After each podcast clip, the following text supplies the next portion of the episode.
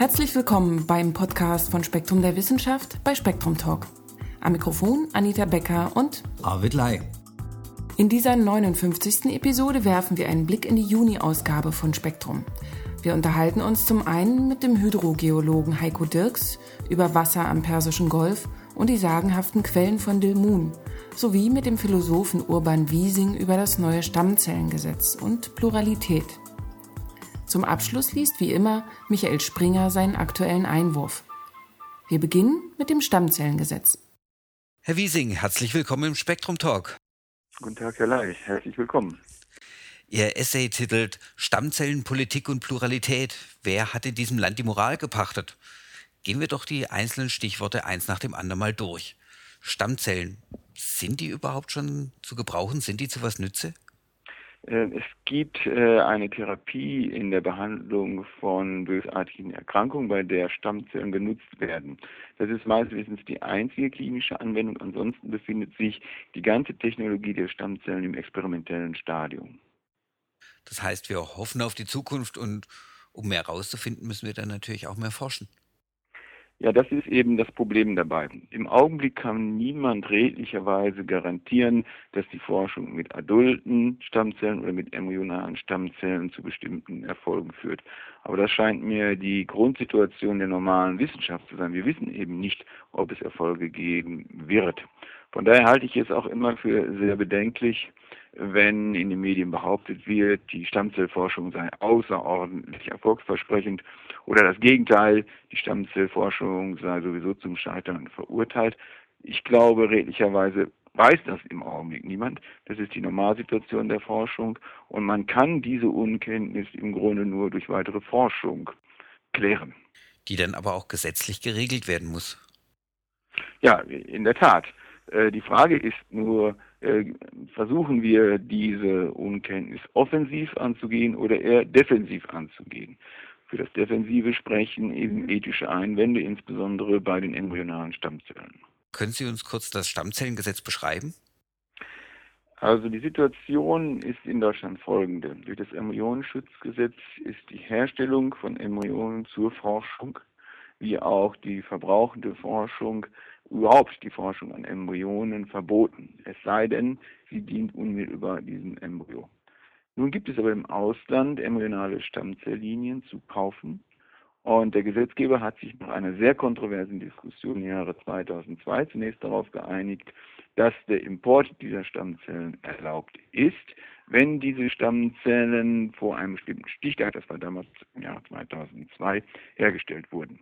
Der Grund für den Stichtag war der, man wollte keinen Bedarf im Ausland induzieren. Und dieser Stichtag wurde nun Anfang des Jahres äh, durch den Bundestag ein weiteres Mal verschoben. Der Grund dafür war der, dass die Wissenschaftler behaupteten, die alten Stammzellen seien nicht von der Qualität, die man im Augenblick für die Forschung braucht. In diesem Prozess der Gesetzesfindung gibt es ja zahlreiche mögliche Positionen, aber mindestens zwei davon sind polar. Ja, in der Tat. Die Debatte um die Verschiebung des Stichtages äh, hatte, wie, wie Bischof Huber zu Recht sagte, wirklich Züge eines Kulturkampfes. Und hier stehen zwei ganz polare Positionen gegenüber.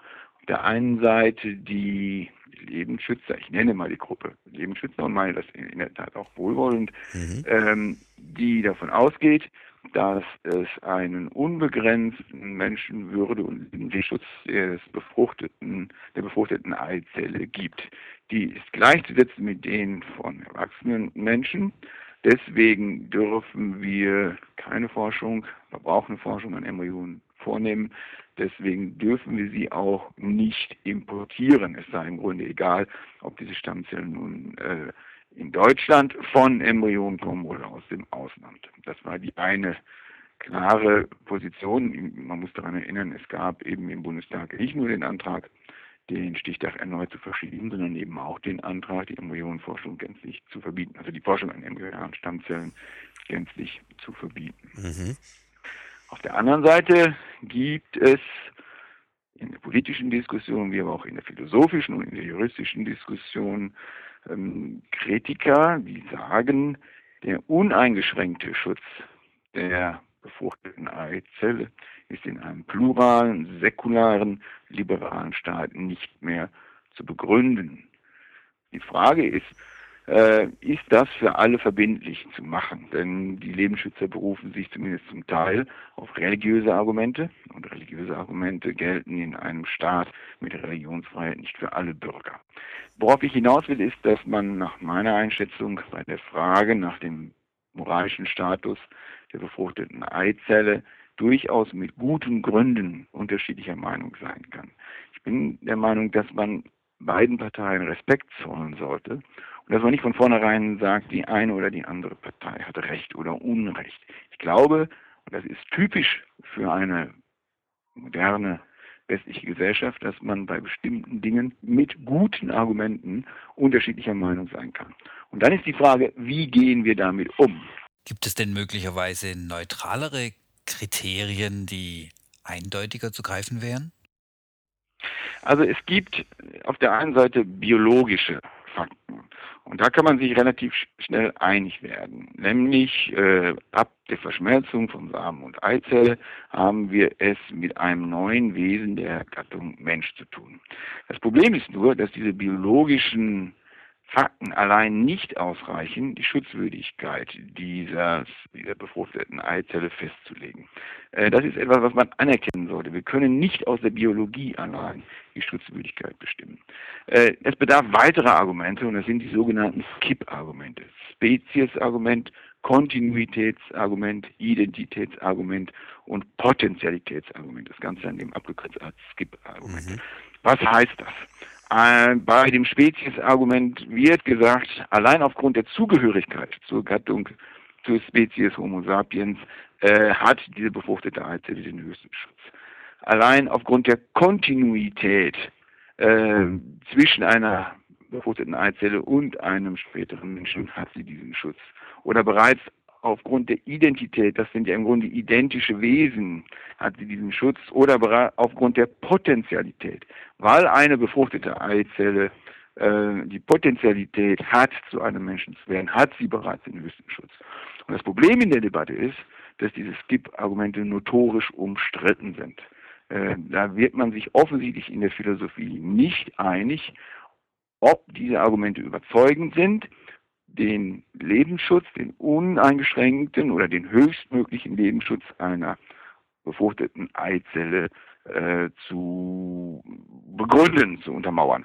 Und das ist einfach die Situation. Wir werden uns da nicht einig, und zwar mit guten Gründen nicht einig. Also die grundlegende Frage dahinter ist natürlich, was ist der Mensch? Ich habe den Eindruck, dass man in der Debatte um die Stammzellen, an der Stellvertreterdiskussion, gerade auch um diese Frage geführt hat und dass man eben versucht hat, hier bestimmte Vorstellungen als die allgemein verbindlichen Vorstellungen herauszustellen. Ähm, insbesondere die Gruppe, die ich die Lebensschützer genannt habe, hat versucht zu sagen, hier darf man nicht unterschiedlicher Meinung sein. Äh, hier ist ganz klar vom Staat gefordert, nur diese eine Position einzunehmen.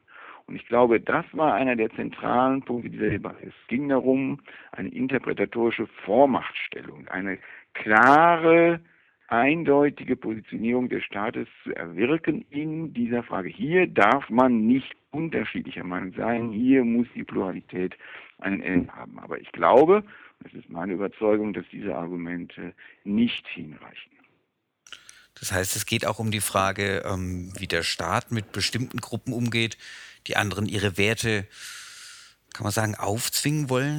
Ja, in der Tat. Das, die Frage ist in dieser Situation, ähm, wer hat eigentlich Recht oder kann man sagen, beide haben auf ihre Weise Recht und der Staat sollte eine neutrale Position dazu einnehmen und die Grenzen ziehen mit dem Aspekt, hier muss ich sie ziehen, weil dann die Menschenwürde und die Menschenrechte sozusagen die zentralen Fundamente unseres Zusammenlebens gefährdet sind. Das ist meiner Meinung nach die, die Frage, die sich der Staat stellen muss. Und hier kommt dann die Pluralität ins Spiel. Ja, ich glaube, dass der Staat nicht gezwungen ist, unbedingt die eine einzige Position des unbedingten Lebensschutzes ähm, der befruchteten Eizelle einzunehmen, und zwar aus mehreren Gründen. Erstens, er tut es ja längst nicht. Ich darf daran erinnern, dass befruchtete Eizellen in Deutschland millionenfach am Weiterleben gehindert werden. Und zwar ohne zwingenden Grund. Ich möchte noch nicht einmal äh, an die Abtreibungsfrage äh, erinnern, denn da scheinen mir in der Tat sehr schwerwiegende Gründe vorzulegen. Nein, ich möchte an die Spirale erinnern. Äh, deren Ziel kann man auch auf andere Weise erreichen. Zweitens, diejenigen Autoren, Philosophen, und, und äh, Juristen, die für einen abgestuften Lebensschutz der befruchteten Eizelle sprechen, äh, haben ja nun wahrlich nicht vor, das Grundgesetz auszuhebeln. Im Gegenteil, sie stehen auf dem Grundgesetz und glauben, dass es innerhalb dieses Grundgesetzes äh, sinnvoll ist, von einem abgestuften Lebensschutz zu sprechen. Und drittens, das scheint mir ein ganz wichtiges äh, Argument zu sein, vor allen Dingen der internationale Vergleich. Ähm, wir sind doch anmaßend wenn wir beispielsweise sagen, in Israel mit seiner liberalen Embryonenforschung hat damit eine Entscheidung gefällt, die das Zusammenleben aufgrund von Menschenwürde und Menschenrechte unmöglich macht. Oder Spanien oder Großbritannien. Wir müssen auch davon ausgehen, dass in anderen Ländern, die wie wir auf der Menschenwürde und der menschenrechtlicher Verfassung aufgebaut haben, die zum Teil Mitglieder der Europäischen Union sind, mit guten Gründen die Embryonenforschung erlaubt wird. Und ich halte es für etwas anmaßend, denen gegenüber zu sagen, äh, ihr macht dort einen so kategorischen Fehler, dass ihr im Grunde euer Wertesystem in Frage stellt. Diese Argumente scheinen mir, also diese drei Argumente äh, scheinen mir hinreichend zu sein äh, zu der Konsequenz, die Verschiebung des Stichtages oder eine liberalere Regelung in der Forschung mit Embryonen gefährdet nicht unsere Verfassung oder gefährdet nicht das Zusammenleben aufgrund der Werte, die unsere Verfassung vorschreibt. Würden Sie noch einen Blick in die Zukunft wagen? Also wie geht es weiter mit der Forschung? Ich glaube, da kann man ziemlich sicher Folgendes sagen. Im Augenblick befindet sich die Forschung mit den Stammzellen, bis auf den einen Fall, den ich genannt habe, in der Phase der äh, Experimente. Eine klinische Anwendung ist noch nicht in Sicht. Aber wir können sicher sein, wenn es eine erfolgreiche klinische Anwendung aus dieser Forschung geben wird, werden wir sie in Deutschland importieren. Das haben wir bisher immer gemacht. Und das scheint mir auch ein Argument zu sein. Wir können nicht immer handeln nach dem Motto, wasch mich, aber mach mich nicht nass. Äh, Im Ausland lassen wir Forschung, die uns ethisch problematisch erscheint, durchführen und wir importieren dann die nützlichen Resultate davon. Ich glaube, dass das letztlich eine nicht ganz aufrechte Haltung gegenüber der wissenschaftlichen Forschung ist. Herr Wiesing, das war ein schwieriges Thema. Das haben wir bestimmt nicht zum letzten Mal besprochen. Vielen herzlichen Dank. Okay, ich danke auch. In der Juni-Ausgabe von Spektrum der Wissenschaft finden Sie das komplette Essay von Urban Wiesing. Das Titelthema beschäftigt sich mit Pflanzen auf fernen Planeten. Weitere Themen sind die Evolution von Katzen, der Totenkult in Neuguinea und die Quellen von Dilmun. Guten Morgen, Herr Dirks. Ja, guten Morgen. Sie haben das Geheimnis der ältesten dokumentierten Quellen weltweit entschlüsselt. Können Sie uns zum Einstieg einen Überblick über Ihre Rolle in der Geschichte Bahrains geben? Ja, das kann ich äh, gerne machen. Also es ist so, diese Kultur, Dilmun-Kultur auf Bahrain wurde das erste Mal vor vielleicht äh, 5000 Jahren oder so ja, bekannt oder spielte eine Rolle. Äh, zur Zeit, das war die Zeit so der ersten Hochkulturen. Die Sumer waren damals im Zweistromland aktiv und betrieben natürlich Handel mit den äh, ja, Kulturen oder Zivilisationen weiter im Osten. Es gab im Oman eine große Kultur und auch weiter in Pakistan, Indien. Und da war Dilmun ein klassischer Handelsplatz, Warenumschlagplatz, Vorräte wurden wieder aufgenommen im Persischen Golf. Die erste Erwähnung hat äh, Dilmun äh, vor 4500 Jahren auf so einer sumerischen Schrifttafel. Also das ist schon eine ganze Weile her es war eben eine Insel, dieses heutige Bachrhein, an dem Süßwasser gab. Es war eben, der Persische Golf ist salzig und drumherum ist alles trocken auf der arabischen Halbinsel. Da gibt es kein Frischwasser. Deshalb hat es eine zentrale Rolle gespielt. Und äh, dadurch fand es wahrscheinlich auch Eingang in dann so Sagen und Mythen, wie zum Beispiel im Gilgamosch-Epos ist die Insel erwähnt als Insel des ewigen Lebens und so. Mhm. Und äh, dieser Wassergott Enki oder Gott der zwei Ozeane, der spielte eben auf der, dieser Dilmun-Insel eine große Rolle. die Vorstellung damals war, dass es eben unter diesem Salzwassermeer, das die Insel ja umgeben hat, dass da äh, ein Süßwasserozean nochmal gibt, der eben durch Quellen oder so punktweise angestochen wurde und da das Wasser dann rausfloss. Mhm. So falsch ist es gar nicht, wenn man das heute sieht. Heute sagt man halt Grundwasserleiter dazu oder wie auch immer. Damals hat man sich einfach nochmal ein Meer in ganzer Einfachheit vorgestellt.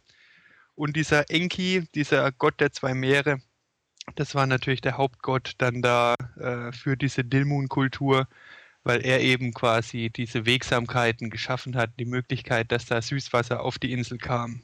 Was mich ja schwer überrascht hat, war, dass es, also nicht nur, dass es submarine Quellen gibt, sondern dass die auch Effekte hatten und dass die genutzt wurden. Ja, die haben eine relativ große Rolle gespielt, weil äh, die Dilmun-Kultur und auch die Bahrainis bis äh, vor 50 Jahren äh, zum Großteil von der Perlenfischerei gelebt haben. Der Persische Golf ist ein klassisches Gebiet, äh, wo man Perlen gefunden hat und äh, wo die Einheimischen nach diesen Muscheln getaucht sind. Ähm, die konnten durch diese submarinen Quellen äh, mit ihren Booten natürlich rausfahren. Die blieben oft äh, eine Woche oder einen Monat draußen und haben ihr Frischwasser dann auf dem Meer von diesen submarinen Quellen geholt. Das ist natürlich schon äh, abgefahren. Es gab auch so, äh, das war so der Hausfrauenjob da, die äh, auf der Insel selber gewohnt haben, äh, in Küstennähe. Die sind dann rausgegangen und haben Wasser geholt, Frischwasser aus diesen Quellen und haben das dann verkauft auf Land. Unglaublich. Aber wenn wir jetzt wieder an Land gehen, wie, wie kommt denn das Wasser überhaupt auf die Insel, wenn Enki nicht viel damit zu tun hat? Und da war ja auch diese These mit dem Iran. Ja, das stimmt. Äh, also der Gott ist natürlich nicht dafür verantwortlich und äh, auch aus dem Iran kommt das Wasser nicht.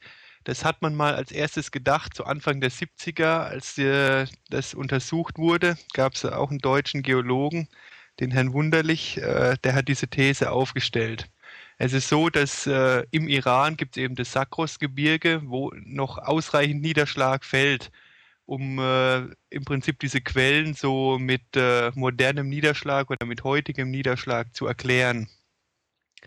Und äh, da hat er sich eben gedacht, dass das äh, versickert da an den Füßen dieses äh, iranischen Gebirges und äh, geht dann ins Gestein und fließt so ein bisschen unter dem Ozean durch, was auch eine Besonderheit ist, weil normalerweise das Wasser mhm. direkt in den Ozean fließt und äh, steigt dann eben in Bachrhein wieder auf. Äh, ja, die neueren Untersuchungen jetzt haben eben ergeben, dass dem nicht so ist, sondern dass dieses Wasser, was da rauskommt, schon sehr, sehr alt ist. Und mhm. äh, das Wasser kommt im Prinzip direkt von der anderen Seite, von Süden eher oder vielleicht von Westen, äh, von der arabischen Halbinsel.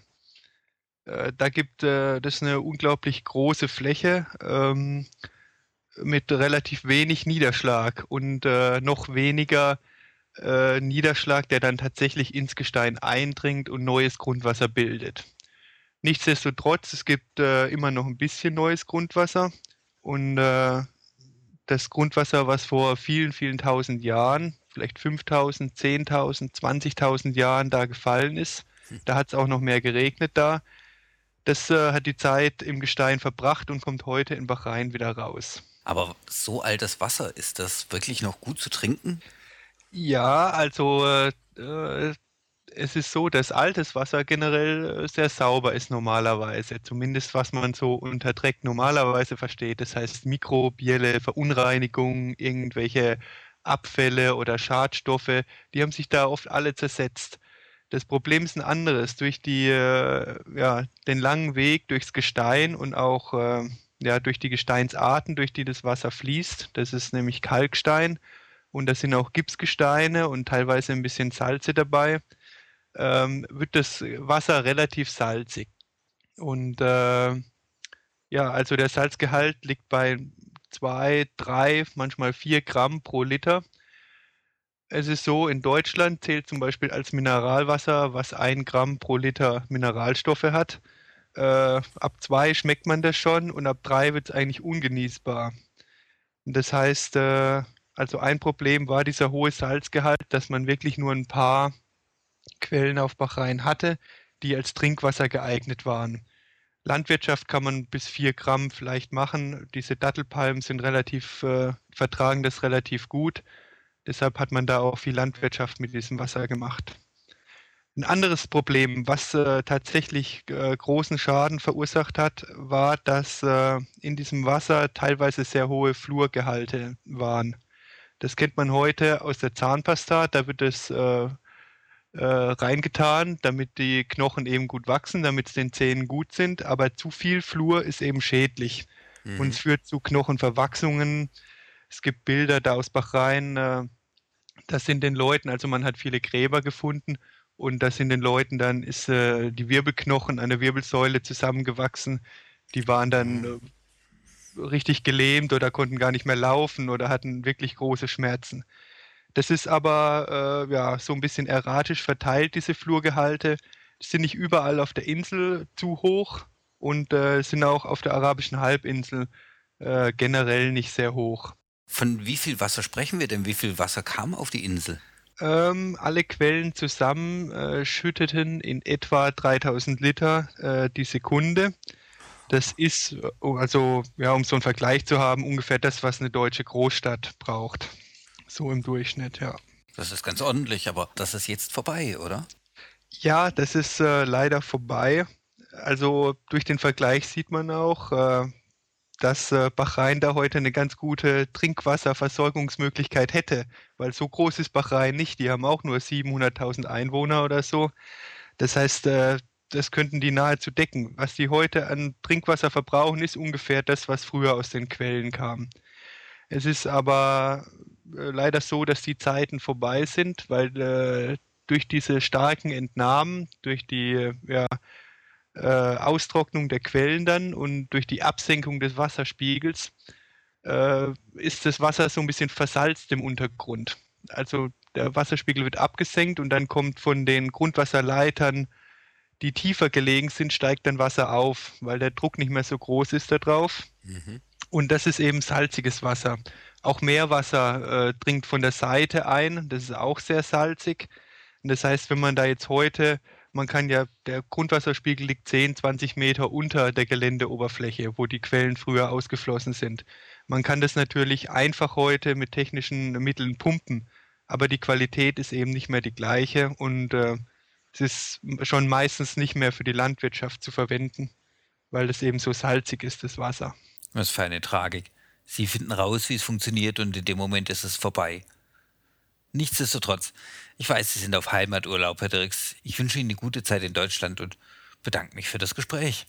Ja, okay, bedanke mich ebenfalls. Damit kommen wir zu Michael Springer und seinem monatlichen Einwurf. Geschlechterkampf im Internet. Warum gibt es so wenig Physikerinnen? Als ich Vorlesungen in theoretischer Physik zu hören begann, saß in der ersten Reihe eine Ordensschwester in traditioneller Nonnentracht. Sie war die einzige Frau im Hörsaal und bald verschwand auch sie. Dem naturwüchsigen Interesse des jungen Mannes am weiblichen Geschlecht blieb nur der gelegentliche Ausflug in andere Fakultäten. Die triste Männerdominanz hat offenbar seither etwas nachgelassen, aber ein typischer Frauenberuf ist die Physik nach wie vor nicht. Woran mag das liegen? Die Behauptung, Männer seien halt von Natur aus logisch-mathematisch begabter, darf seit Dr. Paul Julius Möbius anno 1903 einen physiologischen Schwachsinn des Weibes behauptete, eher als Zeugnis männlichen Schwachsinns gelten. Doch wenn eine biologische Benachteiligung der Frau nicht mehr ernsthaft in Betracht kommt, bleibt nur die soziale. Physikerinnen werden diskriminiert. Den empirischen Beweis dafür hat jüngst die Teilchenphysikerin Sherry Towers in den USA angetreten. Sie untersuchte die Karrieren von promovierten wissenschaftlichen Mitarbeitern, sogenannten Postdocs, am Fermi National Accelerator Laboratory bei Chicago. Wie Towers herausfand, leisteten weibliche Postdocs am Fermilab zwischen 2000 und 2005 zwar viel mehr Wartungsarbeiten und publizierten institutsintern eifriger als die männlichen Kollegen, durften aber deutlich seltener auf öffentlichen Fachtagungen vortragen. Dieser Befund mutet auf den ersten Blick nicht sehr kontrovers an, sondern bestätigt nur ein unter vielen weiblichen und wenigen männlichen Forschern verbreitetes Unbehagen. Frauen sind als emsige Kolleginnen gern gesehen, aber für die öffentliche Präsentation der Arbeitsergebnisse fühlen sich eher Männer zuständig. Dennoch löste die Meldung in der Online-Ausgabe von Nature eine überraschend heftige Lawine von Kommentaren aus. Ein Physiker schrieb ins Internet, nach seiner Erfahrung dächten Frauen in der Wissenschaft nun einmal lateral, soll wohl heißen seitwärts ausweichend auf Umwegen, Männer hingegen vertikal. Dieser angeborene Unterschied erkläre ganz natürlich die männliche Dominanz in den exakten Disziplinen. Als er darauf reichlich empörten Widerspruch erntete, sprang ihm ein Kollege hitzig bei. Die vorwiegend weiblichen Diskutanten würden ihre Gegner offenbar am liebsten eliminieren, wie unter Hitler oder Stalin. Angesichts der immer heißer werdenden Debatte sah sich der Online-Moderator von Nature genötigt einzugreifen und noch unsachlichere Statements zu entfernen. Ein offenbar versöhnlich gemeinter Beitrag von männlicher Seite gab zu bedenken, in einer künftig weiblich dominierten Physik wäre der isolierte Mann doch gewiss derselben Diskriminierung ausgesetzt wie derzeit Physikerinnen. An diesem Argument finde ich immerhin lobenswert, dass es die Ursache der Ungleichbehandlung nicht in der biologischen Grundausstattung der Geschlechter sucht, sondern in sozialer Gruppendynamik. Andererseits erscheint es mir doch sehr verfrüht, für männliche Physiker schon heute vorbeugenden Minderheitenschutz zu beantragen. Noch ist es ein weiter Weg zu geschlechtlicher Fairness in der Wissenschaft. Dafür bietet der erbitterte Online-Streit das schlagende Anschauungsmaterial.